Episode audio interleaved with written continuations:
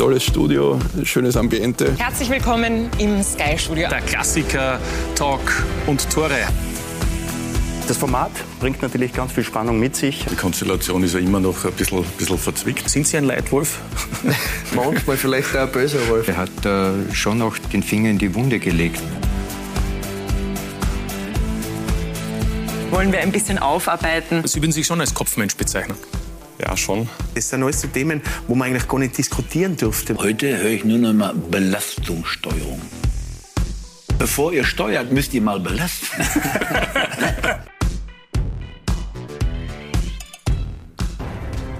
Montagabend 20.15 Uhr. Herzlich willkommen auf Sky Sport Austria. Herzlich willkommen bei Talk und Tore. Gemeinsam kämpfen, siegen. Das ist der Leitsatz vom SK Rapid Wien. Aber zudem, dass es sportlich gerade nicht gut läuft bei den Grün-Weißen, hat man auch das Gefühl, dass von diesem Gemeinsam nicht allzu viel zu spüren ist. All die Themen, die in den vergangenen Wochen aufgekommen sind, die wollen wir heute hier bei Talk und Tore diskutieren. Und dazu freut es mich ganz besonders, dass ich meine heutigen Gäste begrüßen darf. Den Ex-Präsidenten vom SK Rapid Wien, Michael Kammer, herzlich willkommen. Schönen guten Abend, danke für die Einladung. Herzlich willkommen an den Sportjournalisten von 90 Minuten AT, Michael Fiala. Schönen guten Abend. Herzlich willkommen. Auch Sportjournalist vom Kurier mit einem Hauptaugenmerk, Hauptaugenmerk auf Rapid, Alexander Huber, herzlich willkommen. Guten Abend, danke für die Einladung. Und ein herzliches Willkommen an unseren Sky-Experten Alfred Tata. Guten Abend. Schön, dass du da bist. Ja. Sie, meine Damen und Herren, dürfen wie immer Ihre Fragen stellen in unsere Runde über unsere Social-Media-Kanäle. Sie sehen es unten eingeblendet, Instagram, Facebook, Twitter, Sie suchen sich's aus und wir werden bestmöglich versuchen, Ihre Fragen in unsere Runde mit einzubinden. Und mit der wollen wir jetzt beginnen. Michael Kammer, schön, dass Sie Zeit gefunden haben, heute hier zu sein. Ist schon einige Zeit her, dass Sie hier waren. Das letzte Mal, wir haben vorher geredet, während Ihrer Amtszeit noch bei Rapid. Wie ist es denn momentan für Sie, Rapid zu beobachten? Wie weh tut das? Ja, es tut natürlich weh. Ich meine, jetzt ganz besonders nach diesem Match am vergangenen Wochenende nach dieser ersten Halbzeit, die ich nicht äh, live sehen konnte, sondern mir sie real life angesehen habe. Und selbst da war ich geneigt dazu, noch 20 Minuten zu flüchten vor dem Bildschirm. Also war wirklich dramatisch, was mir äh, überhaupt nicht erklärlich ist, wie man nach so einer ersten Halbzeit dann so eine zweite spielen kann. Also insgesamt hängt sie bei Rapid doch immer, äh, wie so oft, am sportlichen Erfolg. Aber auch das Umfeld macht derzeit doch Sorge. Mhm. Herr Huber, ich habe vorher schon angesprochen, Sie mit einem Hauptaugenmerk auf Rapid haben in den vergangenen Wochen einiges zu tun gehabt. Die Ereignisse überschlagen sich. Wie haben sich denn Ihre Tage und vielleicht auch Nächte gestaltet? Ja, es war viel zu arbeiten und ich berichte jetzt eigentlich seit 18 Jahren über den Verein und ich würde sagen, so schlimm war es noch nie. Also es hat dramatische Zeiten gegeben, wo kein Geld da war, wo die zweite Videoleinwand im alten Hanapi-Stadion abgeschaltet werden muss, um Geld zu sparen. Es hat Zeiten gegeben, wo es sportlich düster ausgeschaut hat, letzter Platz. Aber dass ähm, quer durch den Verein eigentlich eine Krise zieht, die vom Sportlichen über das Persönliche, also das ist überhaupt erschreckend, bis zu dem, was eigentlich der Verein erreichen will, alle erfasst hat, das habe ich so noch nicht miterlebt als Journalist. Mhm. Herr Vierler, Sie auch als Journalist können das vielleicht auch bestätigen. Warum kommt denn Ihrer Meinung nach Rapid gerade nicht zur Ruhe? Naja, der Michael Gammer hat schon kurz angesprochen, natürlich ist immer der sportliche Erfolg die wichtigste Komponente in einem Verein, äh, um, um, den Verein auch äh, ruhig zu halten und in eine gewisse Richtung zu steuern.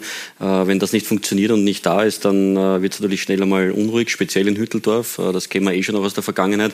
Ähm, bin aber auch beim, beim Alex Huber, also so in der Art und in der Dramatik, äh, muss ich sagen, kann ich mich jetzt auch nicht erinnern, dass es, dass es so schlimm war. Und äh, das ist natürlich schon äh, etwas, was sich möglicherweise jetzt in den letzten Wochen, Monaten zum Teil schon abgezeichnet hat, dass es hier Differenzen gibt und in Kombination dann mit diesem sportlichen Misserfolg ist halt dann spätestens nach dem Vaduz-Match ähm, das äh, auch explodiert. Mhm. Alfred, wir haben gerade von Alexander Huber gehört, dass es seiner Meinung nach noch nie so schlimm war bei Rapid. Würdest du sagen, dass Rapid so wie 2019 gerade wieder an einem Scheideweg steht?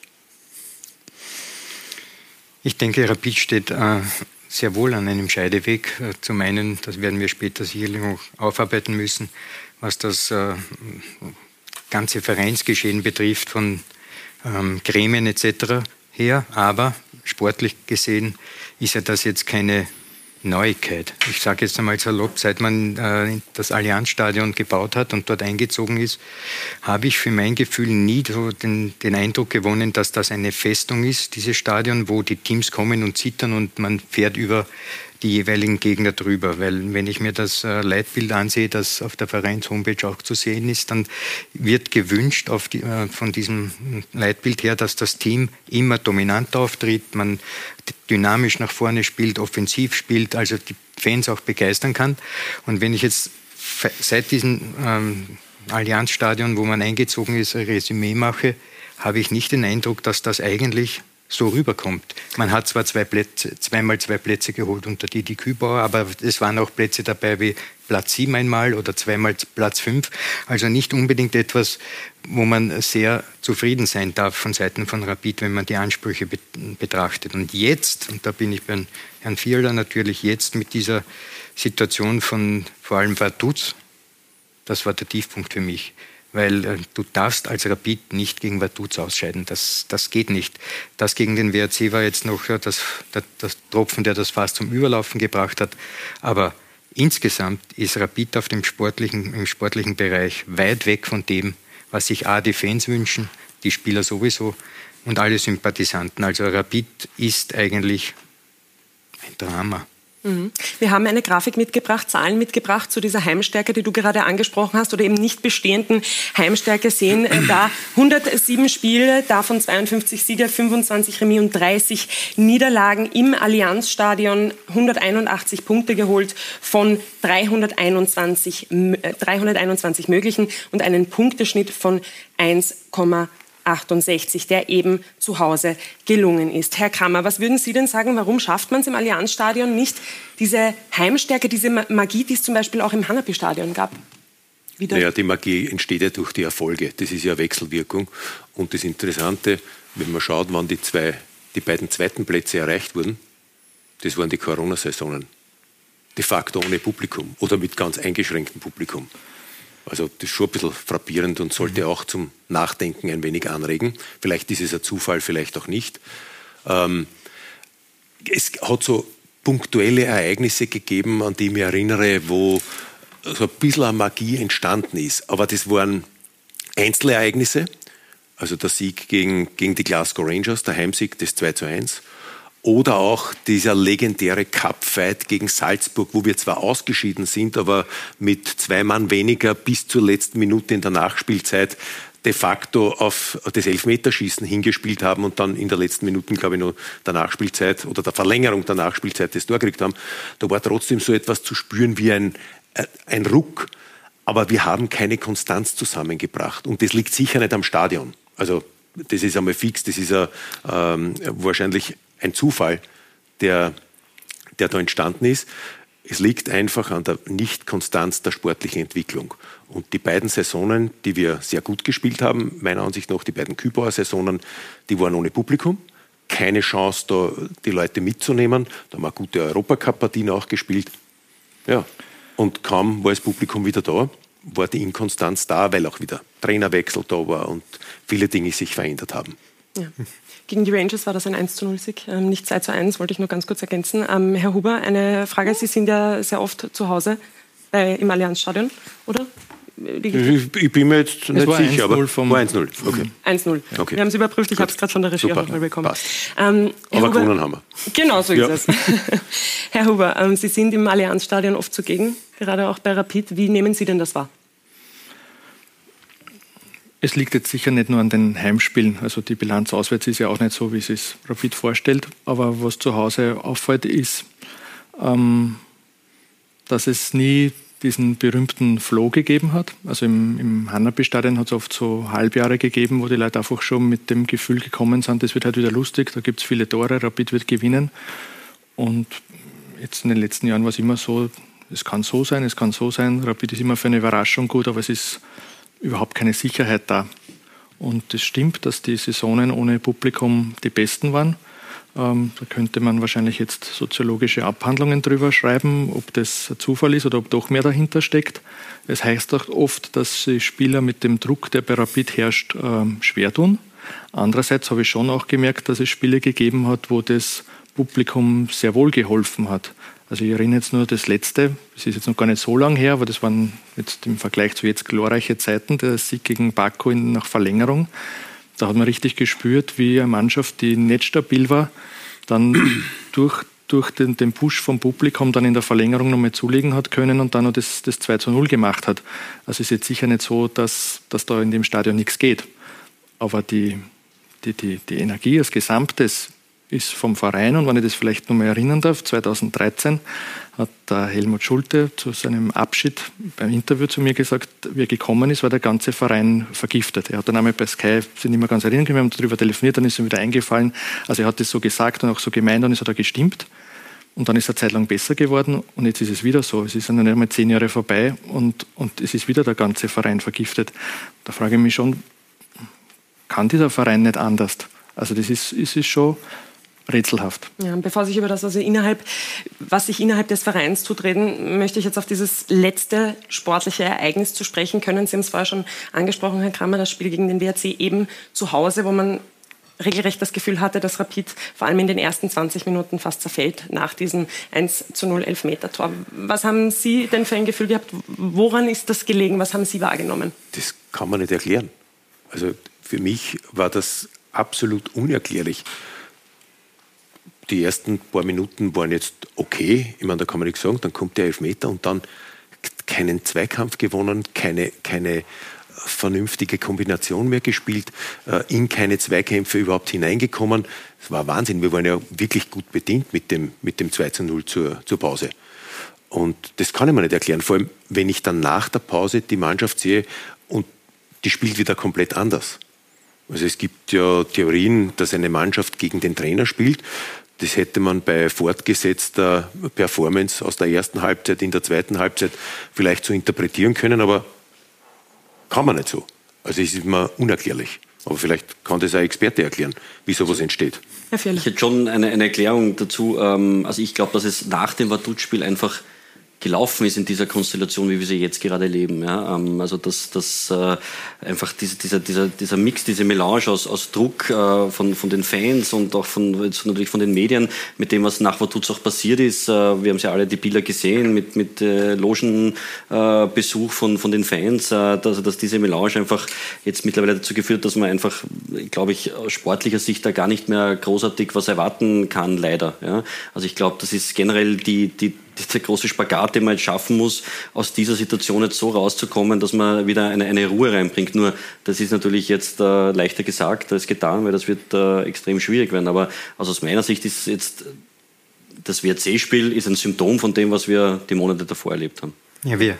Ich glaube, wir müssen das in großen Kontext sehen. Wir haben darüber gesprochen, dass es im Heimstadion nicht so läuft, auch auswärts teilweise nicht, dann muss man fragen, was hat man für eine Mannschaft zur Verfügung, beziehungsweise welche Trainer waren da am, am Ruder. Und da war Büskens am Anfang, dann ist äh, unter ihrer Regentschaft ist dann Dame Kanadi gekommen, etc. etc. Es waren also viele Trainer, die es nicht geschafft haben, letztlich eine Rapid zu bringen, die man sofort einen Wiedererkennungswert beimisst. Dann weiß man sofort, das kriegt man, wenn Rapid kommt. Aber das war nie der Fall. Rapid hat nie ein Gesicht gehabt, das rapidwürdig ist, wenn man das so sagt, laut auch diesem Leitbild auf der Homepage. So, wenn es also die Trainer nicht sind und das Heimstadion nicht hilft, na wer ist es dann? Für mich ist es das Team, die Spieler, die das umsetzen sollen, was der Trainer vorgibt. Und wenn ich dann genau hinsehe auf die Kaderstruktur innerhalb dieser paar Jahre jetzt, dann sehe ich, dass immer wieder Spieler geholt wurden aus Österreich, von Mitbewerbern, zum Beispiel von der Admira Schösswender als Beispiel. Jetzt unlängst wurde Greil geholt von Klagenfurt. Also Spieler, die funktioniert haben dort beim kleineren Verein und dann, wenn sie zu Rapid gekommen sind, hm, waren sie auch einer von den 24, aber nichts Herausragendes. Das ist die eine Seite der Verpflichtungen.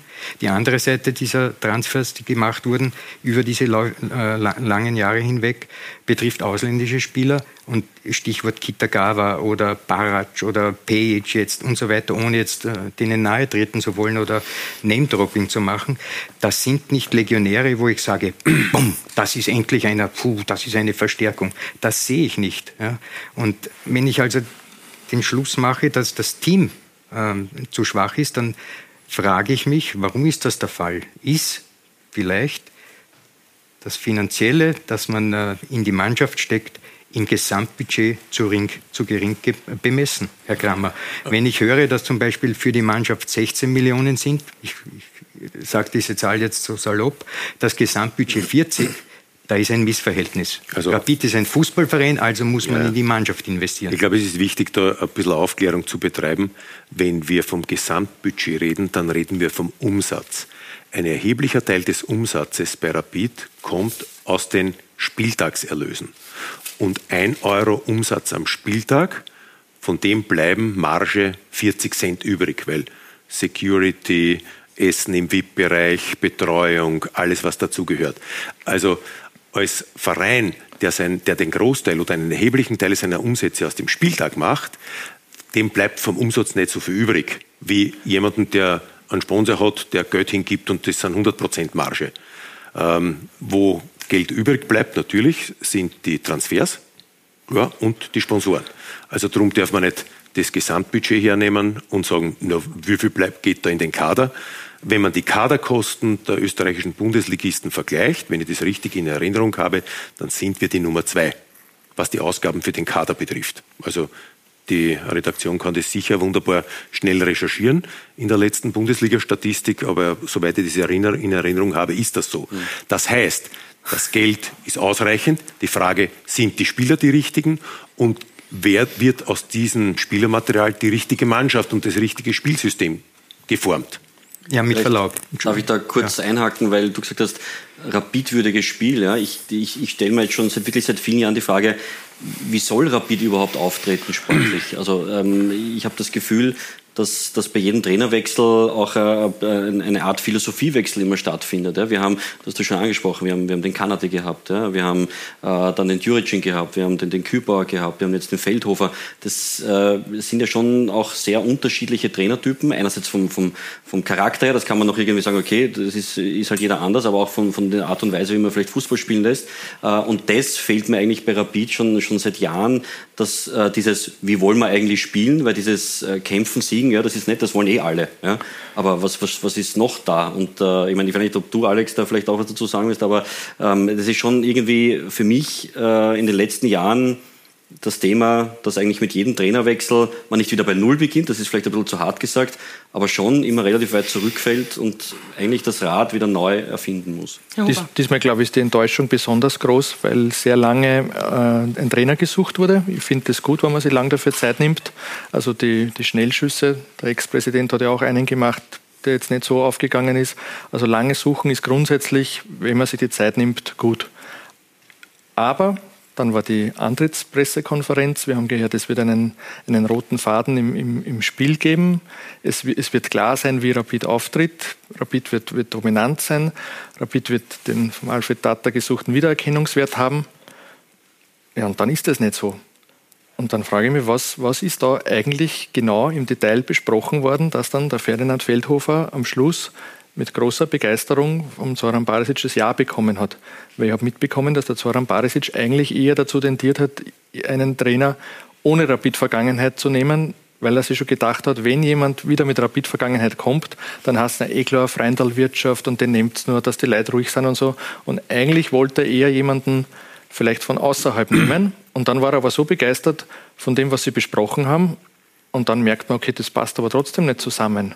Es ist ein, bisschen Pressing, ein bisschen nach vorne spielen, ein bisschen höher stehen, aber dann sind die Innenverteidiger zu langsam. Es passt einfach nicht zusammen und deswegen ist, glaube ich, die Enttäuschung heuer auch noch größer als bei den letzten oder vor den letzten Trainerwechseln, weil man was angekündigt hat, was offensichtlich nicht eingelöst wird. Bevor wir das Thema weiter besprechen, möchten wir einen Blick auf die allgemeine Gefühlsra Gefühlslage werfen, und zwar sportlicher Natur. Ronald Mann hat das für uns zusammengefasst. Da drehen sich selbst die eigenen Fans um. Manche wollen sich das offenbar gar nicht mehr ansehen. Für das, was wir da zusammenspielen, ähm, ist es völlig verständlich, dass das so ist. Die 1 zu 3 Pleite gegen den WRC am vergangenen Samstag, ein neuer Tiefpunkt. Die Reaktion der Fans nicht zu überhören. Jetzt hätten wir heute mit drei Punkten äh, für Ruhe sorgen können. Ähm, das ist nicht gelungen. Äh, wir sind alle sehr enttäuscht. Es war auch nicht unser Plan, heute so aufzutreten, ähm, vor allem nicht so zu zerfallen. Rapid und diese Bundesliga-Saison. Zehn Punkte nach sieben Spielen. Die Probleme von Anfang an Thema, selbst nach Siegen. Was auffällt, ist nach Führung, dass wir da ähm, mehr Angst bekommen vom, vom äh, Verlieren, als noch etwas zu gewinnen. Und, und das müssen wir ändern. Wir tun uns aktuell etwas schwer, äh, Tore zu erzielen. Das zieht sich durch und so müssen die Hütteldorfer schnell feststellen. Wir haben die ersten Spiele auch ein bisschen Glück gehabt. Phasenweise, glaube ich, sieht man, dass wir es drauf haben, aber wir können es noch nicht über, über einen längeren Zeitraum schaffen. Da kommt das Thema Rotation ins Spiel. Immer wieder viele Änderungen, wohl zu viele. Das zeigt sich bei der Niederlage gegen den Lask. Da waren wir einfach wirklich unterlegen und dann kannst du auch äh, kein Spiel gewinnen. Trotzdem ich, ich, wollte nicht das Risiko gehen, dass mir einfach äh, angeschlagene oder extrem müde Spieler jetzt äh, äh, heute reinhauen und dann für den Herbst vielleicht ausfallen. Es folgt das Debakel gegen Vaduz und die riesige Enttäuschung. Wir sind jetzt im letzten K.O.-Duell im zweiten Spiel ausgeschieden. Ähm, es ist sehr, sehr bitter. Trotzdem sind wir am Leben und wir werden gemeinsam gestärkt daraus hervorgehen. Doch wenige Tage später der nächste Nackenschlag, die 1 zu 2 Niederlage gegen Sturm. Sinnbildlich, glaube ich, drei Szenen. Wir, wir schaffen es nicht, das leere Tor von fünf Meter zu treffen. Wir kriegen ein Tor wo einer irgendwie angeschossen wird, abgefälscht und, und dann noch dieser Elfmeter. Und das passt aktuell leider zu unserer Situation. Aber es hilft jetzt nichts jammern. Ähm, wir müssen weitermachen und, und das nächste Mal besser. Der glanzlose 1 zu 0 Sieg gegen Alltag, ein kurzer Moment der Ruhe, längst vergessen, nach der desaströsen Leistung gegen den WRC. Wenn es nicht läuft, ähm, Fehler passieren, dann, dann kriegt man immer mehr zusammen oder wir verlieren das Selbstvertrauen. Wir, wir wollen den Ball nicht mehr, wir, ähm, ja, wir helfen uns nicht mehr gegenseitig. Wie es erste Halbzeit war, wir brechen zusammen. Zweite Halbzeit, klar, wir haben mal probiert, aber es ist trotzdem alles zu wenig. Rapid in der Krise. Die Frage ist, wann und wie kommen Sie da bloß wieder raus? Herr Kammer, Wann und wie kommen Sie da wieder raus? Sie haben eine ähnliche Situation damals unter Goran Djuricin auch irgendwo miterlebt, nicht ähnlich, was das Sportliche jetzt betrifft, aber vor allem auch diese Zoki raus, Feldhofer Rausrufe. Wie geht man denn mit sowas um anstelle dieser beiden Akteure? Naja, der Unterschied ist, ähm, ich meine, das ist ja ein durchaus nicht erfreulicher, aber durchaus üblicher Vorgang, wenn sportlich erfolglos, wenn eine Mannschaft sportlich erfolglos ist, dass die Fans irgendwann einmal den Kopf von einem Trainer oder von einem Sportdirektor, für jemanden, der sportlich verantwortlich ist, fordern. Und dann kann man sich überlegen, lässt man sich dadurch beeinflussen. Natürlich bleibt man nicht unbeeinflusst dadurch, aber das ist bei weitem natürlich nicht der einzige Faktor auf der Basis, auf der man entscheidet. Jetzt haben wir halt das Problem, dass äh, wir eigentlich Handlungsbedarf im sportlichen Umfeld haben, aber leider ein bisschen wenig, wenig handlungsfähig sind, äh, was diese strategischen Entscheidungen betrifft, bei dem auslaufenden Präsidium und ohne Geschäftsführer Wirtschaft. Also das ist schon, wenn man so sagt, die Ablöse von den Personen, die hier gefordert wurde nach dem Vaduz-Spiel, war eine Themenverfehlung aus meiner Sicht. Eine klare Themenverfehlung, weil äh, Bruckner raus, jetzt kann man stehen zu ihm, wie man will. Aber dafür, dass er für die Niederlage gegen Vaduz verantwortlich ist und Peschek schon noch viel weniger, Themenverfehlung. Damit hat man jetzt natürlich sich ein bisschen paralysiert, ähm, um die richtigen Entscheidungen zu treffen, die notwendig wären, um wieder in die Spur zu kommen. Welche Entscheidungen würden Sie denn jetzt treffen? Wäre es richtig, Feldhofer jetzt rauszunehmen? Also ich bin zu weit weg, um diese Entscheidung zu treffen. Rapid hat einen Sportgeschäftsführer, der die Arbeit des Trainers jeden, jeden Tag beobachtet, der mit dem Trainer gemeinsam, das weiß ich, dass das bei Rapid so passiert, äh, die Mannschaft zusammengestellt hat mit Trainer, mit Scouting, mit Steffen Hoffmann, die da alle involviert waren bei der Zusammenstellung des Kaders. Was ich sehe als mehr oder weniger informierter und interessierter Zuschauer ist, dass aus diesem Kader, der gemeinsam zusammengestellt wurde, keine Mannschaft formiert wurde bis jetzt. Und da sind schon ein paar haarsträubende Fehler passiert, wo auch immer die Ursache dafür gelegen ist. Man hat vor, der, vor Beginn der Saison sehr groß angekündigt, etwas, was in der Vergangenheit immer bei Rapid ganz fürchterlich war. Man hat gesagt, die Doppelbelastung ist ein Wahnsinn. Also man hat gesagt diesmal, wir freuen uns darauf, mit diesem Kader 30 Mann diesen Sonntag-Donnerstag-Rhythmus bestreiten zu können. Wir wollen bis Weihnachten, wir sind gerüstet bis Weihnachten für englische Wochen. Ganz super. Und was macht man dann? Man verschiebt das Hartberg-Spiel. Das ist genau das Gegenteil von dem, was man angekündigt hat.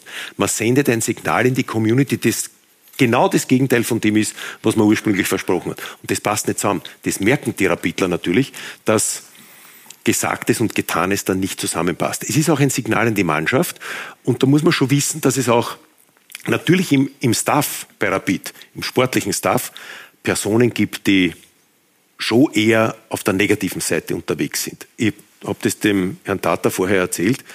In meiner Zeit als Präsident bin ich mit die Trainerkabine runtergegangen und einer der Co-Trainer hat mir so ein großes Heftel hingelegt, so eine Analyse der UEFA, wie viele Punkte man in der Meisterschaft verliert, wenn man auch Europacup spielt. Eine intensive Analyse, Wahnsinn. Also es ist genau drin gestanden, man verliert, weiß ich nicht, acht oder neun Punkte durchschnittlich. Ich gesagt, ja super, ist das jetzt die selbsterfüllende Prophezeiung oder schon die Entschuldigung dafür, dass wir in der Meisterschaft im Winter irgendwo sind? Oder machen wir das Richtige daraus, indem wir die Konsequenzen ziehen, dass genau das, was da drinnen steht, nicht passiert? Haben wir alle groß angeschaut. Also es hätte eigentlich die vorauseilende Entschuldigung dafür sein sollen, dass wir äh, wieder schlecht abschneiden. Und mit dieser Einstellung kann man das nicht machen. Und dann sendet man, obwohl man vorher ankündigt, wir werden jetzt richtig Sonntag, Donnerstag uns reinhauen, dann sendet man das Signal, man verschiebt ein Heimspiel, ein Heimspiel, wo man nicht reisen muss, gegen Hartberg. Vor dem nächsten Heimspiel, glaube ich, gegen Vaduz. Ne? Ja. Desaströs. Und viele Dinge, die eben sich vorgenommen wurden, sind auch nicht erreicht worden. Herr Huber, dieses Machtvakuum, das da gerade entsteht, das Sie eben auch angesprochen haben, was bedeutet das denn jetzt gerade für Soran Barasic und auch für Ferdinand Feldhofer? In was für einer Situation befinden Sie sich da? Ist Soran Barasic überhaupt handlungsfähig gerade? Also für einen Ferdinand Feldhofer sehe ich das jetzt gar nicht so dramatisch, weil bei einem Verein, der ganz normal funktionieren würde, wäre er vielleicht nicht mehr im Amt. Ähm, beim Soran Barisic ist es schwieriger, weil er schon letztes Jahr gefragt wurde, ob er sich wieder auf die Trainerbank setzen würde und er wollte das nicht. Und jetzt gibt es natürlich also das Präsidium, muss man sagen, hat nach dem Vaduz-Spiel entschieden, dass der Ferdinand Feldhofer nur die Chance zur Wende kriegt. Aber jetzt nach dem WRC-Spiel hat sich einfach die Erkenntnis breit gemacht, das, das wird wohl nichts mehr. Der Trainer selbst traut sich noch das, das Wunder von, von, von Salzburg zu, hat eine Aussprache mit der Mannschaft gehabt, ist völlig überzeugt, dass die Mannschaft nicht gegen ihn spielt. Das glaube ich auch. Also ich glaube nicht, dass das irgendwie Absicht wäre. Ähm, Darum wäre es wahrscheinlich jetzt auch fair, dass er dieses Spiel noch bekommt, weil wenn er das will und wenn er jetzt das Training leiten darf, wäre es meiner Meinung nach komisch, wenn man dann irgendwann drei Tage vor dem Spiel sagt, na, jetzt haben wir uns doch überlegt, jetzt haben wir ihn gleich raus. Ähm, aber die, die, die Chance, dass da noch die Wende gelingt, ist natürlich ganz, ganz klein. Das muss man so sagen. Also gehen Sie davon aus, dass das kommende Spiel jetzt das letzte für Ferdinand Feldhofer ist? Ich gehe davon aus, dass es so wie immer in Salzburg sehr schwer wird, weil Salzburg, das merkt man, das sind die Spiele gegen Rapid einige der wenigen in der Liga, die für sie was Besonderes sind. Da ist mehr Stimmung im Stadion, da merkt man, dass sie immer mit der Bestbesetzung einlaufen. Das wird auch diesmal so sein, auch als Länderspielpause. Da braucht man niemanden mehr schonen, nichts rotieren. Also Salzburg wird am Limit spielen und damit ist es dann für Rapid schon sehr, sehr schwer. Und wenn es dann die in dem Fall erwartete Niederlage gibt, ist von einem Trainerwechsel auszugehen. Herr Vierler, wenn man diese Entscheidung in der Länderspielpause treffen sollte, wen setzt man denn dann auf die Bank? Ja, wir haben uns heute auch Gedanken gemacht äh, auf unserer Website und sind eigentlich zu dem Schluss gekommen, ähm, ja, eigentlich kann es nur der Zocke Barisic machen. Ja. Wir haben, äh, wie der Michael Kramer schon angesprochen hat, ein, ein Präsidium, das angekündigt hat, sich zurückzuziehen. Der Geschäftsführer, der eine, eine Übergabe äh, gesagt hat, wird ermöglichen, aber jetzt auch nicht mehr wirklich aktiv ist. Ähm, und äh, wir haben einen, einen Trainer der, bei der zweiten Mannschaft, der äh, wenig erfolgreich ist, sagen wir mal so. Ähm, das heißt, äh, ja, es werden nicht, man wird keinen neuen Trainer jetzt holen. Also das Präsidium wird einen Teufel tun, jetzt einen Trainer zu verpflichten, der dann möglicherweise einen Einjahres-, Zweijahresvertrag kriegt. Also äh, viele Optionen außer dem Zocke Barisic sehe ich ehrlich gesagt nicht. Und äh, es ist jetzt auch wenn es vielleicht hart gesagt ist, es ist vermutlich aber auch die Suppe, die er da jetzt auch selber auslöffeln muss. Es gibt die Variante Zoki Barisic und dann gibt es natürlich schon die Variante, es gibt Trainer, die würden umsonst für Rapid arbeiten. Die sehen das einfach als Chance und sagen, schlechter mache ich sicher auch nicht. Gebt mir einen Vertrag bis Weihnachten oder bis Ostern und wenn ich gut bin, dann mache ich eine Option rein und es verlängert sich. Nur so Namen, die dann sie Rapid-Fans wünschen, also man liest dann ja dann zum Beispiel, ja, der Adi Hütter ist frei. Da würde schon unter normalen Umständen nicht mehr zu Rapid kommen und bei dem Chaos, was bei dem Verein herrscht, sowieso nicht. Das heißt, da muss man dann auch ganz weit runtergehen in der Liste, wer sich das antun würde. Aber natürlich gibt es Trainer, da ist dann Rapid schon noch ein großes Sprungbrett, die sagen, wurscht, was in dem Vertrag drinnen steht, ich würde das gern probieren. Also die Variante gibt schon. Ähm, was man sich aber ganz sicher nicht erwarten darf, und da hat der Michael Fehler komplett recht, ist, dass jetzt mit einem Dreijahresvertrag, mit einem großen Staff, mit zwei eigenen Co-Trainer, dass da jemand reinkommt und sagt, so, und jetzt baue ich Rapid neu. Das geht einfach nicht, weil das Präsidium bald weg ist. Und wenn dann neue Machthaber kommen, das ist immer so, dann haben die eine andere Vorstellung davon und dann kann es ganz schnell passieren, dass die dann in der Wintervorbereitung sagen, eigentlich haben wir uns das ganz anders vorgestellt und dann sind drei Trainer zu zahlen. Feldhofer und sein persönlicher Co-Trainer, der neue Mann und sein Co-Trainer und der von den, vom neuen Präsidium plus sein persönlicher Co-Trainer. Und das ist auch, wenn jetzt ein bisschen was angespart wurde, einfach nicht machbar und wäre auch unsinnig. Das heißt, es gibt meiner Meinung nach die Variante, wenn es so kommt, also es kommt das Wunder von Salzburg, aber wenn es so kommt, wie, wie es halt die Mechanismen des Fußballs oft so sind. Dann gibt es die Variante, Zoran Barisic äh, erklärt sich dieses Mal bereit, dass er interimistisch übernimmt. Oder es gibt die Variante, es kommt ein Trainer, der gerade frei ist, der das als große Chance sieht und der mit einem wirklich kurzfristigen Vertrag einfach versucht, die, das kommende Präsidium zu beeindrucken. Ich glaube, wir müssen das ähm, schon in diese Richtung auch denken. Da bin ich genau dieser Auffassung. Der Trainer, der jetzt dann am Ruder sein wird, und ich glaube auch, das ist Soran Barisic, weil er auch verantwortlich ist für die Zusammenstellung dieses Teams, dieser Mannschaft. Und unter ihm wurde übrigens zuletzt noch im Happelstadion Fußball gespielt, der einen Wiedererkennungswert hatte damals. Also stimmt, ja. er hat da eigentlich diesen Ballbesitz Fußball bei Rapid damals auch salonfähig gemacht und auch gute Erfolge gefeiert. Was mich jetzt in diese Richtung besonders interessiert, wir dürfen ja nicht glauben, es kommt ein neuer Trainer und dann funktioniert alles. Mhm. Nein, Rapid braucht eine Neuausrichtung. Deshalb glaube ich, dass Soran Barasic der Übergangsmann sein sollte, bis das neue Präsidium installiert ist. Dann muss die große Frage gestellt werden, und das ist, glaube ich, die interessante Diskussion. Wie wird der Verein neu aufgestellt? Macht man weiter mit der jetzigen Form, Mitgliederverein etc. etc. Oder öffnet man sich gegenüber einem Investor etc. und macht auch neue Statuten? Und dann muss man Geld in die Hand nehmen, weil ich, wenn ich höre, Herr Kramer, dass man das zweithöchste Budget hat, verglichen mit allen anderen, und das ist dann der Output.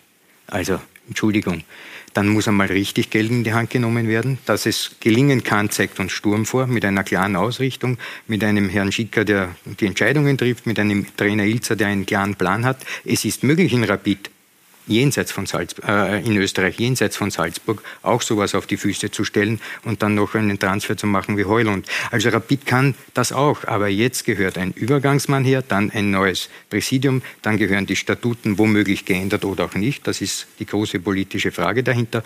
Dann muss man Geld in die Hand nehmen und sagen, so, jetzt geht's los mit einem klaren Plan, mit einer klaren Mannschaft und vielleicht auch mit Top-Trainern, die man dann auch bezahlen mag. Also keine Frage, hier ist der, der große der große Schnitt zu machen. Ja, all also, diese Dinge sind da, um zu ordnen. Wir kommen gleich zu den mhm. nächsten Themen, aber wir wollen dieses Chaos jetzt mal ein bisschen aufarbeiten, beziehungsweise wollen wir dorthin schauen, wo das Chaos zumindest an der Oberfläche begonnen hat zu brodeln und wo das Ganze ersichtlich wurde. Und das war dieses Ausscheiden aus dem Europacup gegen Vaduz. Ronald Mann hat die Ereignisse der vergangenen Wochen nochmal für uns zusammengefasst. Die Chaostage des SK Rapid. 26. August 2022, der Tag nach dem Aus gegen Vaduz, Ferdinand Feldhofer und die Frage, Machen Sie sich Sorgen um Ihren Job? Ich denke, Kritik ist berechtigt, man hinterfragt alles. Natürlich, ich kenne die Mechanismen, Trainer wird hinterfragt, Kader wird hinterfragt, ganze Verein wird hinterfragt. Es ist auch in Ordnung, trotzdem Ruhe bewahren und die richtigen Schlüsse ziehen. 27. August 2022. Präsident Martin Bruckner verkündet, dass er seine Kandidatur zur Wiederwahl zurückzieht. Äh, bevor die, dieser Druckkochtopf Hütteldorf wieder mal übergeht und äh, der Schaden noch größer wird, äh, erbringen wir zwei, die jetzt nicht notwendigerweise selber Fußball spielen oder hier für den sportlichen Erfolg äh, verantwortlich sind, mehr oder weniger unsere, unsere Opfer für den Verein, denn niemand, und das ist ganz, ganz wichtig, niemand, kein einziger ist größer als der Verein. Und deswegen haben wir gesagt, wir stellen unsere Ämter zur Verfügung, wenn es dem Verein hilft, dann ist es gut und ich hoffe, dass es hilft. 28. August 2022. Christoph Peschek erklärt unter Tränen, dass er seine Tätigkeit als Geschäftsführer Wirtschaft bei Rapid beenden wird. Da es in den letzten Wochen und Monaten sehr starke Anfeindungen gegen meine Person gegeben hat und ich weder meiner Familie noch mich selbst irgendwelchen Kampagnen aussetzen möchte, ist für mich unter diesen Rahmenbedingungen ein Weiterarbeiten für den SK nicht zielführend. Warum ich nun für die Niederlage gegen Vaduz verantwortlich sein soll, weiß ich nicht. Ebenso weiß ich nicht, warum die Mannschaft besser spielen soll, wenn Christoph Beschek nicht mehr beim SK Rapid ist. 29. August 2022, das SK Rapid Charity Golf Turnier und mittendrin Steffen Hofmann. Längst ist bekannt, dass er an einer Liste für die Präsidentschaftswahl mitarbeitet. Ist es schon fix, dass Sie Präsident werden wollen? Ein Blick zurück. 25. November 2019. Die Wahl des Rapid-Präsidenten steht an und erstmals in der Vereinsgeschichte gibt es eine Kampfabstimmung. Martin Bruckner setzt sich knapp gegen Roland Schmidt durch. Es ist die Zeit, in der Gräben aufbrechen, von denen viele bis heute bestehen. Was würde ein Wahlkampf wie in 2019 nun im Jahr 2022 bedeuten? Ja, Katastrophe. Also das, ich glaube auch nicht, dass das, äh, dass das stattfinden wird, weil erstens einmal haben jetzt und vielleicht war das eh dann damit ein reinigendes Gewitter, was da jetzt passiert ist, äh, haben jetzt alle mitgekriegt. Also, aber wenn wir jetzt noch so viel Theater machen, nützen tut das Rapid nicht. Es gibt viele Medienberichte, die durchaus nicht positiv sind. Es werden alle irgendwie verunsichert im Umfeld. Also es nehmen sie alle hoffentlich ein bisschen zurück. Das Wahlkomitee wird die Arbeit machen und wird eine Liste aufstellen, die dann verbindend für eine gute Zukunft von Rapid arbeitet. Doch wer soll für eine gute Zukunft sorgen? Wer wäre ein geeigneter Rapid-Präsident? Wer wäre ein geeigneter Rapid-Präsident? Das ist die Frage, die wir uns hier stellen, Herr Kammer. Aber bevor wir in diesen Beitrag gegangen sind, wollten Sie noch ganz kurz etwas, glaube ich, zum Thema Soran Barasic sagen? Ja, ja. Also natürlich liegt es auf der Hand zu sagen, dass Soran Barisic soll sich auf die Trainerbank setzen und jetzt äh, das ausbaden. Man darf aber nicht vergessen, er ist äh, der Geschäftsführer, der jetzt handlungsfähig ist bei Rapid. Und wenn der dann in Personalunion Trainer, äh, Geschäftsführer Sport und der Gesamtgeschäftsführer sozusagen ist, der noch da ist, dann ist das ein bisschen schwierig. Gebe ich nur zu bedenken. Äh, ich, ich sehe auch Alternativlösungen. Also ich glaube, sollte es zur Ablöse von Ferdinand Feldhofer kommen, hat er einen Vertrag bis Ende dieser Saison. Das ist jetzt kein großer Beinbruch und es gibt genug Trainer, die jetzt nicht nur gratis arbeiten, sondern dem man sagt, bis Saisonende gibt es einmal einen Vertrag und eine Option auf Verlängerung. Und da gibt es etliche, die frei sind, die man durchaus engagieren kann. Also es gibt nicht immer nur eine Lösung und ich persönlich halte es für nicht die beste Lösung, wenn man den Zoran Barisic auf die Trainerbank sitzt, setzt, denn dann wer bleibt dann über, um den Trainer auszusuchen. Kleine Ergänzung, das Präsidium hat versprochen, dass es, es ist ja noch im Amt, es hat nur seinen Rücktritt angekündigt, ähm, dass es das, was zu tun ist, tun wird. Der Christoph Beschek ist nach wie vor im, im Büro. Ähm, es mischen auch alle bei der, beim, beim Machtkampf um die Nachfolge mit. Also es ist ja nicht so, dass die jetzt weg sind. Also strategische Entscheidungen Natürlich sind strategische Entscheidungen schwer, aber es ist jetzt nicht so, dass da niemand mehr da ist und der Zoran Basic sitzt das letzte alleine im Stadion. Ja, ich möchte jetzt genau auf dieses Präsidium, das Sie auch okay. gerade angesprochen haben, das jetzt eben gesucht wird, zu sprechen kommen. Herr Kammer, wir haben in dem Beitrag von Ihnen gerade gehört, dass Sie eben glauben, dass es nicht zu einem Wahlkampf kommen wird, dass das Wahlkomitee sich darauf einigen wird, sich eben auf eine Liste zu einigen. Warum sind Sie der Auffassung, dass das das Beste wäre, beziehungsweise warum sind Sie sich so sicher, dass es nur eine Liste geben wird? Na, ich bin mir nicht sicher, dass es nur eine Liste geben wird. Ich glaube, dass es gelingen kann, äh, dass das Wahlkomitee aus möglicherweise mehreren Listen eine schlagkräftige Liste, ein Präsidium zusammenstellt, das gewisse Voraussetzungen erfüllt. Jetzt haben wir den Steffen Hoffmann da gesehen, der sich nicht deklariert hat, dass er Präsident werden will. Ich glaube auch nicht, dass er das werden will. Das heißt, ich weiß es. Aber Ich, ich glaube, man muss jetzt, wenn man an die Zukunft von Rapid denkt, muss man zwei Dinge im Auge haben. Zuerst einmal muss man die Emotionen bei Rapid beruhigen. Und dafür braucht es eine Integrationsfigur wie den Steffen Hoffmann, der generationenübergreifend und ich sage es immer an den äh, verschiedenen sozialen Schichten, die im Stadion auf den verschiedenen äh, Seiten sitzen, der übergreifend einen, eine Klammer bildet als Identifikationsfigur. Die braucht um die anderen sachlichen Entscheidungen durchbringen zu können. Also braucht es eine Rolle für den Steffen Hoffmann, äh, die, dass er den Verein nach außen repräsentiert, ohne jetzt Präsident sein zu müssen. Und rund um diese äh, emotionale, emotional beruhigende Figur kann man ein Präsidium formen, das aus namhaften Persönlichkeiten besteht, äh, die Sportexpertise, aber vor allem auch wirtschaftliche Expertise, Netzwerk und so weiter einbringen, um die Zukunft von Rapid zu gestalten.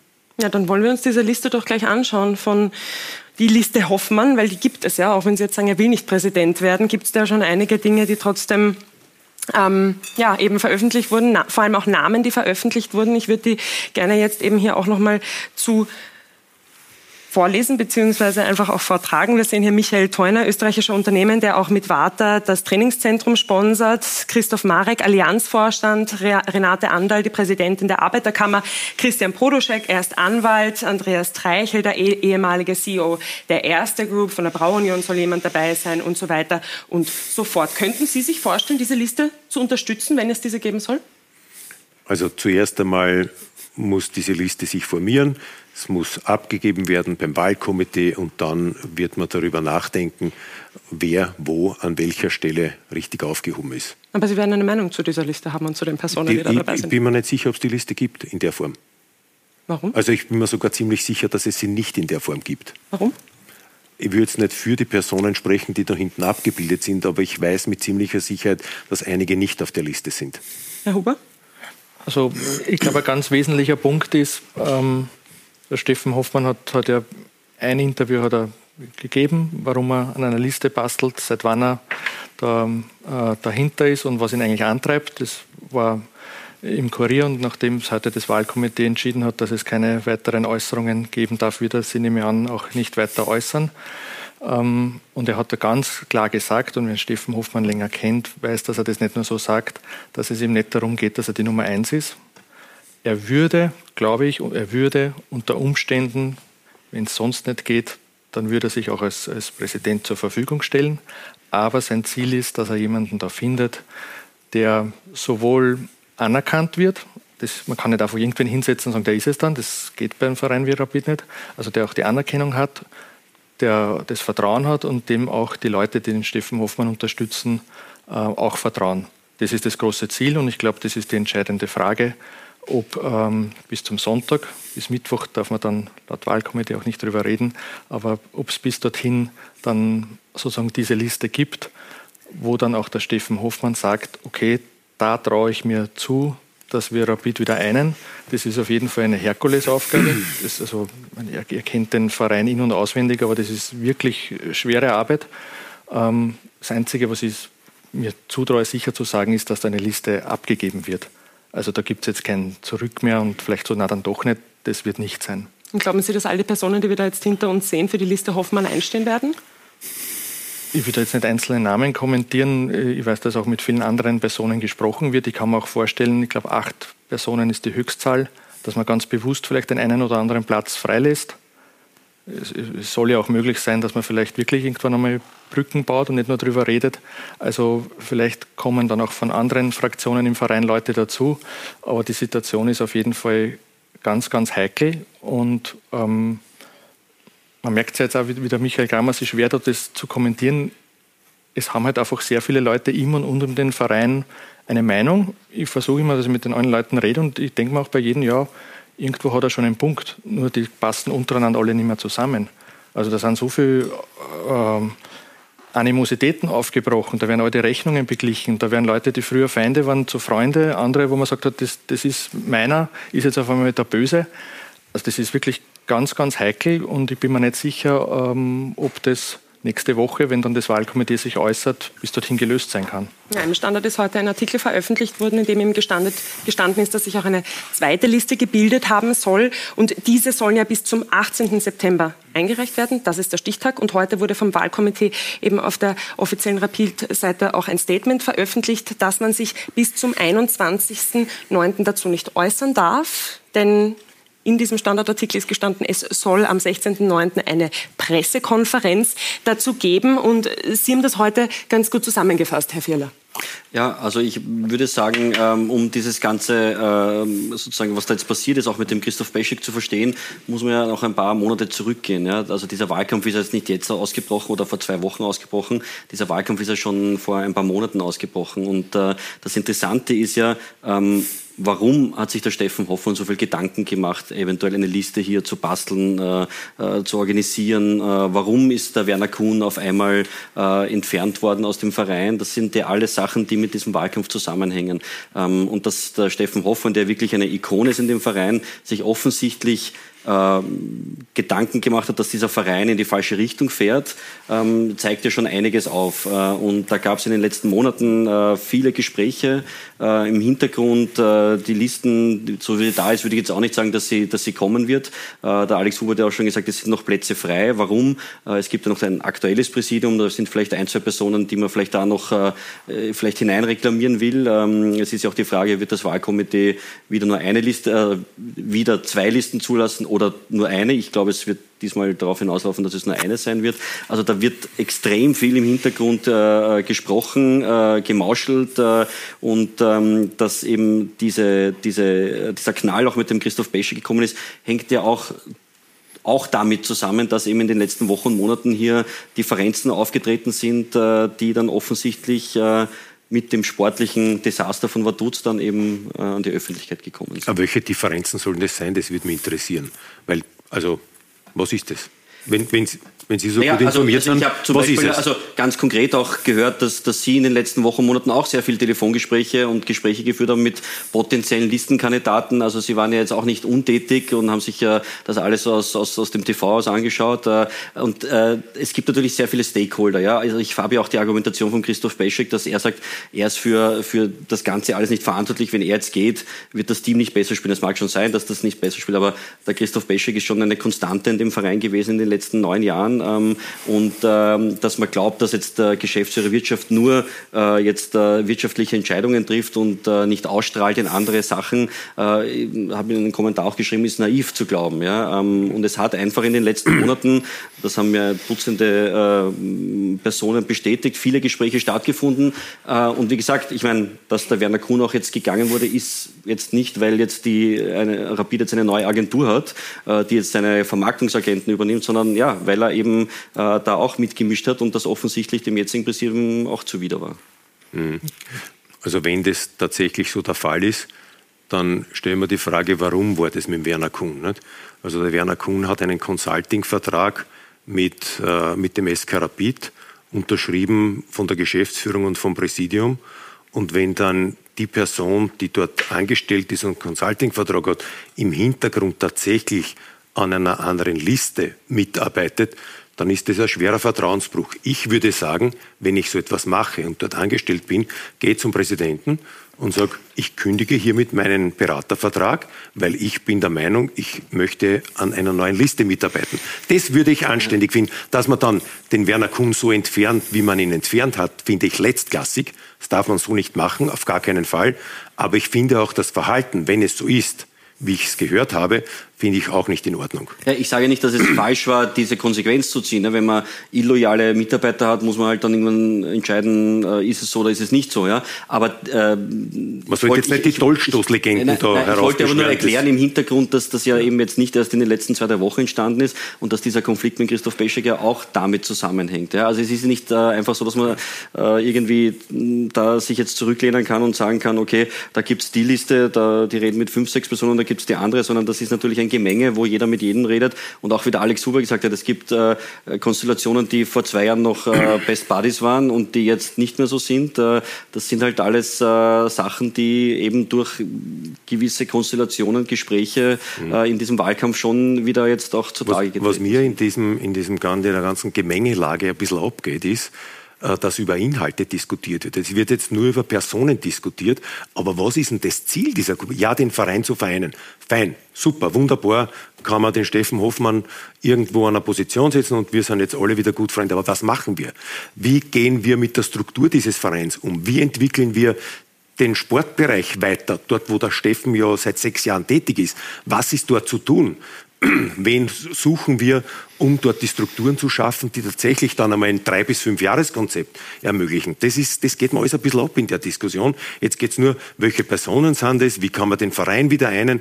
Es geht dann schon in letzter Konsequenz auch um das, was dann getan wird. Das ist das Entscheidende. Und das wird ja auch dann das Wahlkomitee äh, bewerten müssen. Genau. Ja. Und darum, ja. man darf auch nicht sagen, das Wahlkomitee hat das jetzt verboten. Es empfiehlt nicht an die Öffentlichkeit zu gehen, weil ich glaube schon, dass es zwar nicht im Sinne der Journalisten ist, wenn man da jetzt nichts weiß oder nicht, nichts Wirkliches weiß, sondern im Sinne von Rapid ist, wenn man ein bisschen die Dinge einmal im Wahlkomitee sich anschaut. Es sind ja dann noch zwei Monate Zeit, um die Listen zusammenzuführen, eine Liste daraus zu machen, die dann auch mit dem richtigen Konzept oder mit einem Konzept, ob es dann richtig ist oder falsch, wird eh nachher herausstellen, in die Wahl geht und diese Wahl überzeugend gewinnt, um dann Einigkeit wieder zu erreichen. Herr Kammer, finden Sie die Bildung einer Liste von Steffen Hoffmann illoyal, so wie Sie gerade argumentiert haben? Oder Nein, hab ich, ich habe nicht gesagt, ich habe das Verhalten von Werner Kuhn, wenn es so gewesen sein sollte, als angestellter Konsulent des Vereins im Hintergrund an einer Alternative zur derzeitigen Führung zu arbeiten und das nicht offen zu legen. Das finde ich nicht für richtig. Mhm. Das ist einfach, das gehört sich nicht. Da geht man hin und sagt, so, bitte beendet meinen Vertrag, ich möchte was anderes machen. Ja, aber dann hätten wir viele Personen aus dem Unternehmen wahrscheinlich äh, äh, vor die Wahl stellen müssen. Also wenn ihr an einer Liste jetzt arbeitet, es hat ja genauso auch äh, die andere Seite auch gegeben. Also es ist halt äh, der Wahlkampf bei Rapid, äh, oder der Wahlkampf, ja, aber die, diese Situation äh, noch dazu, wenn eine Hauptversammlung ansteht mit einer Wahl und es sportlich noch dazu nicht läuft, das ist natürlich das Pulverfass. Und dass sich da heraus dann Listen ergeben, wir haben jetzt auch im Standard gesehen, es gibt eine Liste, also ähm, ja, da werden sich verschiedene Personen im, im, im Unternehmen Gedanken machen, hm, ist das eine Liste, wo ich mich vielleicht wiederfinde oder da und es werden vielleicht einige aktiver sein. Also das ist ein bisschen schwierig zu sagen, alle, die nicht zum jetzigen Präsidium 100% loyal sind, die dann... Na, wieso, aber im, wenn, also ich kenne keine Person im Unternehmen, die jetzt im Unternehmen Rapid in der GmbH, die da irgendwo im Hintergrund in einer Liste tätig ist. Also... Ich glaube, wir sollten mal Frage, was sind die Inhalte, nicht? Da, ja. da, will ich jetzt hinaus. Wir sollten einmal zu des Pudels Kern kommen. Ja. Alfred, bitte. Ja, ich glaube, äh, der scheidende Präsident Bruckner hat ja gesagt, äh, Mitgliederverein im dritten Jahrtausend, mehr oder weniger, Ankommen, ja. das funktioniert nicht mehr. Das heißt, was ich glaube, was jetzt der Fall sein wird bei dieser Präsidentenwahl, gibt es die Möglichkeit, dass man entweder sagt, man öffnet sich hin zu Investoren, mit solchen Investoren und wenn ich diese honorigen Leute gesehen habe, die da vorhin alles Wirtschaftskapazunder zum Teil auch, ähm, die geben ja nicht Geld her, ohne dass sie dann was ähm, more of the same von jetzt haben. Also die Situation, wie es jetzt ist, nämlich der Mitgliederverein, wo Dinge in vielen Diskussionen durchgekaut werden etc. etc. Also für mich ist das Budelskern jener. Öffnet man sich gegenüber Investoren und macht eine neue, wie Sie sagen, Struktur im Verein, oder man macht so weiter wie bisher. Und dann ist es vollkommen wurscht, wenn man so weitermacht wie bisher, wer in dieser Liste oder wer auch immer dabei ist. Diese Leute, die etwas bewegen wollen und die auch Mammon in die Hand nehmen, damit man diese Kluft zu Salzburg schließt, weil das ist eigentlich ein Stich ins Herz von jedem äh, Rapid-Fan. Wenn die also wirklich viel Geld in die Hand nehmen wollen, dann geht das nicht mehr so wie jetzt, wo alle möglichen und auch äh, die Tribüne mitredet bei Entscheidungen, die zu fällen sind. Daher meine Frage, Herr Kramer, ist, ist es nicht Zeit, dass Rapid der Wahrheit ins Auge schaut? Wir befinden uns im Fußball, mittlerweile in modernen Zeiten. Und dieses alte Denken, Tradition etc., das ist ja alles eher ein Wert und das kann man ja weiter pflegen. Aber die Strukturen, wie ein Verein jetzt aufgestellt werden muss, mit dem entsprechenden Hinter, äh, Hintergrund wirtschaftlicher Natur, es ist endlich an der Zeit. Also es gibt aus meiner Sicht zwei mögliche Wege für Rapid. Der eine, das ist mein persönlich äh, als Fußballromantiker und traditionsbewusster Rapidler, wäre mein bevorzugter. Ich glaube, dass man den Mitgliederverein sehr wohl weiterentwickeln kann. Da muss man in den, in den Strukturen und in den Satzungen einiges ändern. Äh, es ist ja althergebracht, diese, dieser Drei-Jahres-Rhythmus. Alle drei Jahre eine Wahl, ist ja völliger Wahnsinn. Das kommt ja aus der Zeit, wo nur alle drei Jahre eine Hauptversammlung war bei Rapid.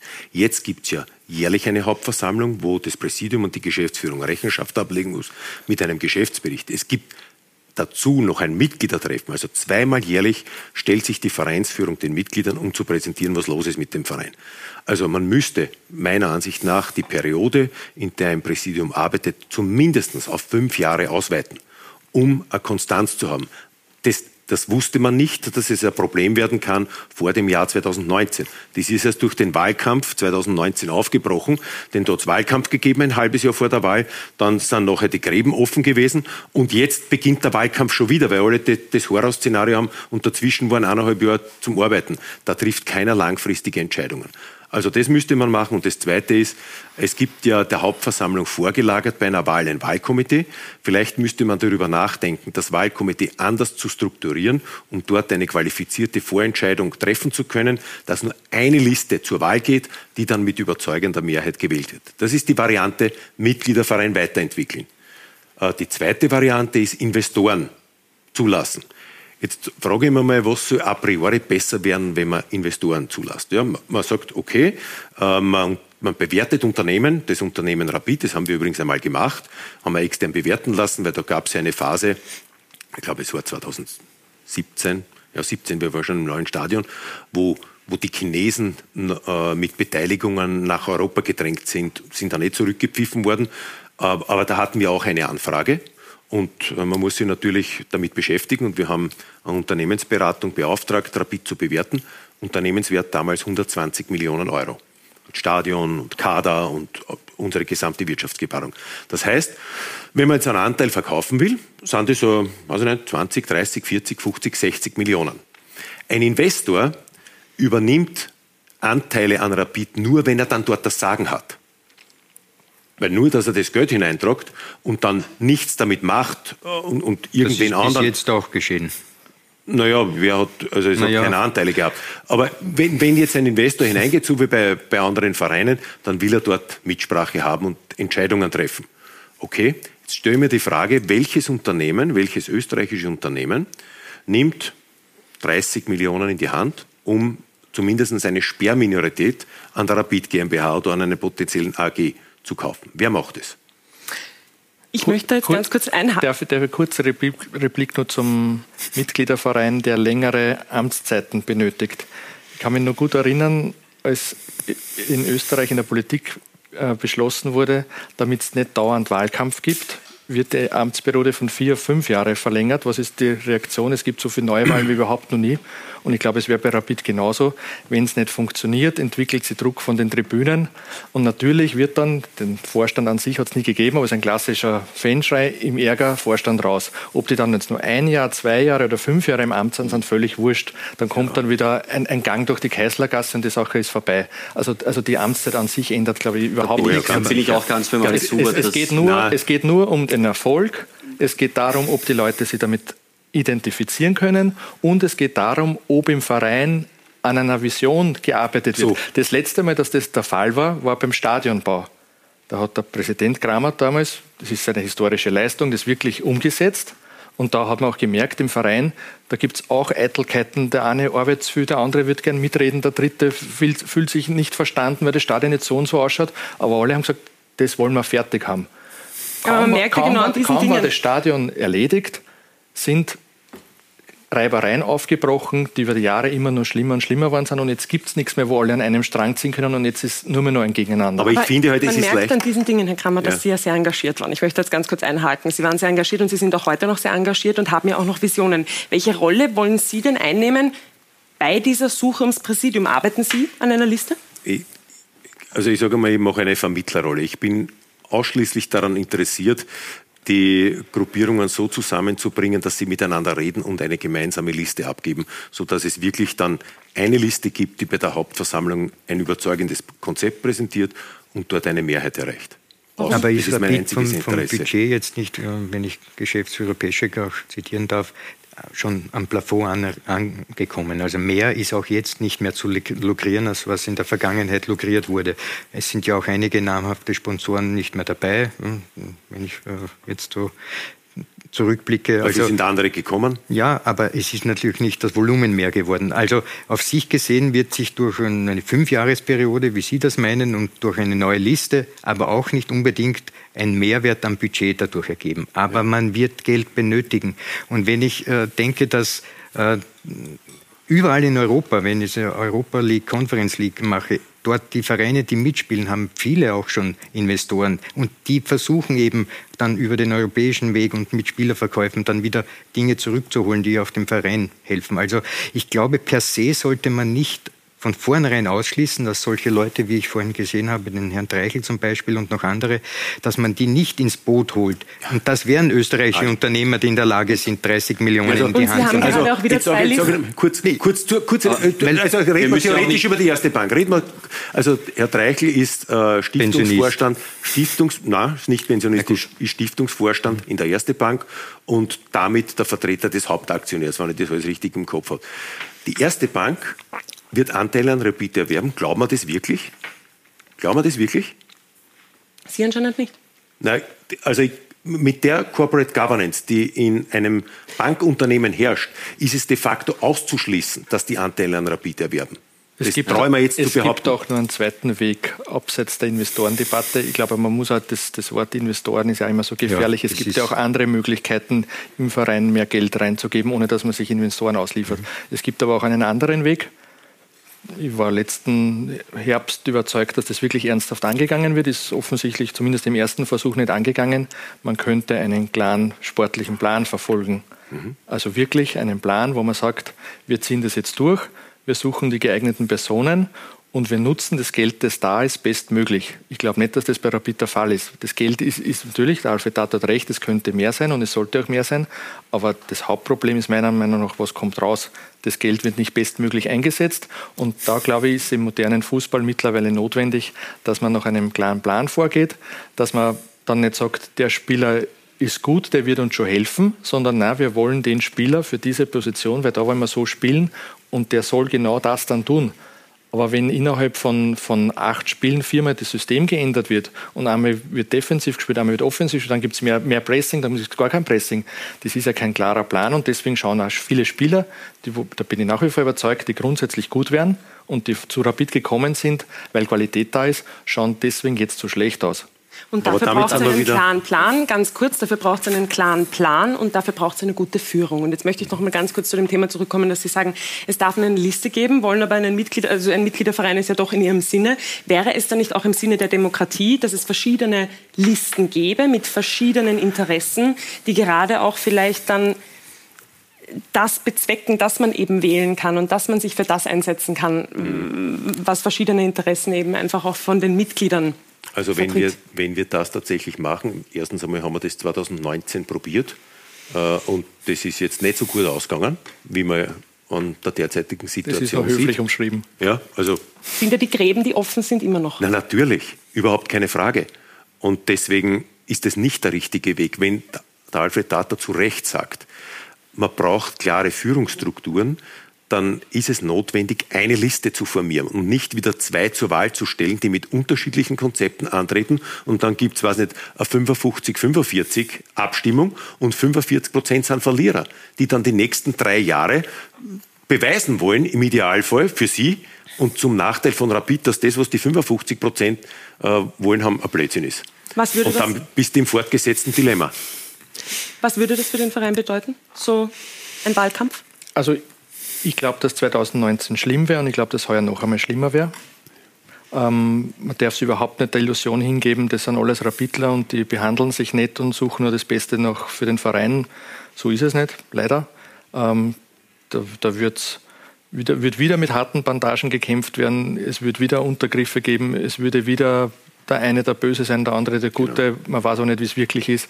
Ähm, andererseits, ich sehe momentan auch nicht wirklich die Lösung, dass man jetzt dann sagt, äh, wenn es Bestrebungen gibt, dass man von, von anderen Interessensgruppen im Verein noch Leute in eine Liste irgendwie reindrückt, dass das dann ein rundes Ding wird. Ja, und es wird ja immer von der vergifteten Stimmung gesprochen. Genau. Also wäre dann nicht alle jetzt in einen Topf zu werfen und das Ganze wieder zu einem zu formieren, auch kontraproduktiv bei dem, wie die Stimmung bei Rapid ich gerade ist? Ich sehe momentan eigentlich nicht wirklich einen Ausweg. Eine Möglichkeit wäre, dass wirklich alle, die jetzt sozusagen angefeindet werden, die teilweise ihren Rücktritt schon angekündigt haben oder vorhaben, dass die sagen, gut, ich ziehe mich zurück.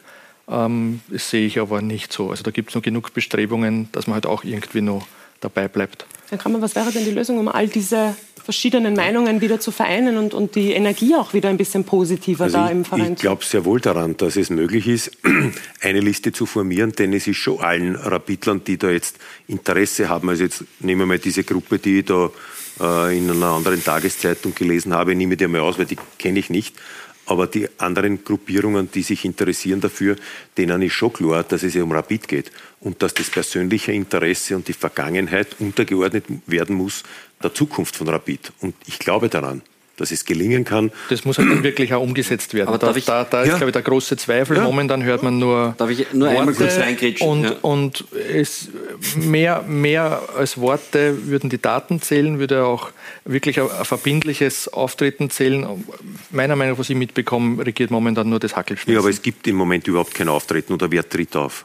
Herr Fierler? Ja, es, ist, es ist eh untersagt jetzt, dass man auftreten darf, weil das Wahlkomitee ja sagt, man darf jetzt da nicht mehr kommunizieren. Aber das, was ich jetzt generell sagen will, Wahlkampf ja oder nein, zwei Listen zulassen oder nicht. Also ich meine, äh, ich, ich sehe schon ein, dass das, was dann im Endeffekt dann bei der, bei der Hauptversammlung, bei der Wahl natürlich, so wie Sie sagen, 47 Prozent Verlierer, 53 Prozent äh, Sieger äh, gegeben hat, ähm, dass das schlechte Stimmung und Gräben aufgerissen hat. Aber prinzipiell die Zeit davor, dass man verschiedene Konzepte mal präsentiert bekommen hat und da auch einen, eine Art Wettkampf bekommen hat, das finde ich, war schon auch wertvoll, mal zu sehen, okay, wie sieht das, das, äh, das, das Team, das aus dem aktuellen Präsidium herausgegangen ist, Rapid, und wie sieht auch ein Herausforderer Rapid. Also so ganz negativ würde ich es nicht sehen, dass das natürlich äh, eine sehr emotionale Geschichte ist äh, und nicht so abläuft wie bei einer Hauptversammlung äh, von, von der Erste Bank vielleicht, wo weniger Emotionen im Spiel sind, äh, mag schon sein. Aber prinzipiell, dass es einen Wettkampf der Ideen gibt, das finde ich jetzt einmal prinzipiell interessant. Äh, ich bin aber auch beim Alex Huber, dass ich diese äh, gemeinsame Liste derzeit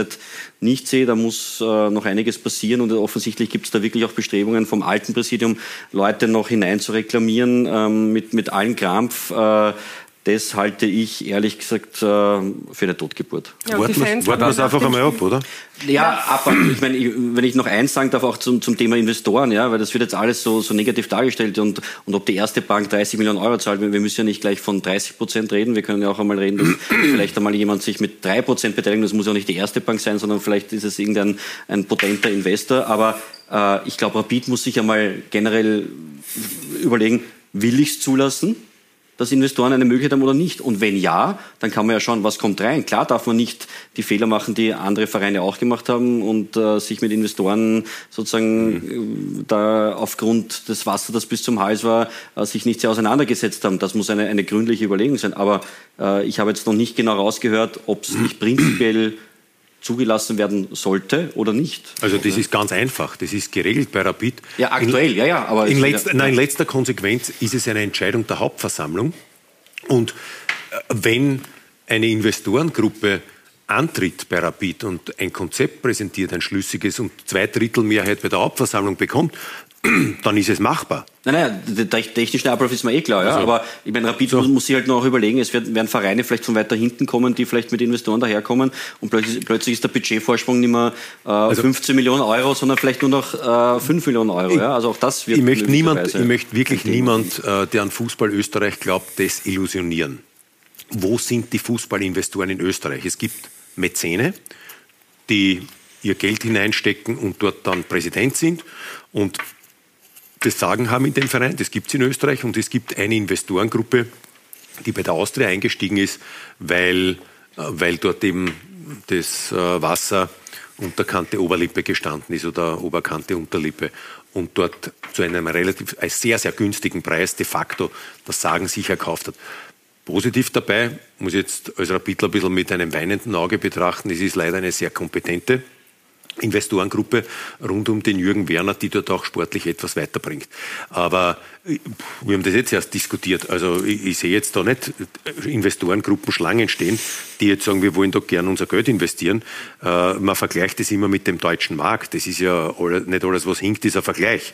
Äh, wenn ein ja, deutscher Markt. Mit, reden wir dann von, einem, von einem Marktwert nicht von 120 Millionen Euro, sondern von 1,5 Milliarden. Das ja. sind ja schon noch andere Verhältnisse. Ja, Aber trotzdem gibt es offensichtlich Unternehmen. Aber ich, ich, ich sage nur, man muss sich einmal prinzipiell entscheiden, will man es überhaupt? Oder wenn man es eh nicht will, kann man eh allen Investoren, die jetzt nur vielleicht irgendwie dran denken, sagen, braucht eh nicht drüber nachdenken. Aber wenn ein Verein in Österreich das Potenzial hat, vielleicht Investoren anzuziehen, wenn, ja dann ist es Rapid. Aber und das ist ein schönes Schlusswort, meine Herren. Wir sind nämlich, ich muss, ich muss reinfahren, weil das so eine, eine spannende Diskussion ist und eine hitzige Diskussion, aber wir sind schon am Ende der Sendung angelangt. Und um die Sendung gut abzuschließen, fällt man natürlich den Herrn nicht so ins Wort, sondern stellt noch eine abschließende Frage, die mit Ja oder Nein beantwortet werden kann. Und Herr Krammer, die geht an Sie.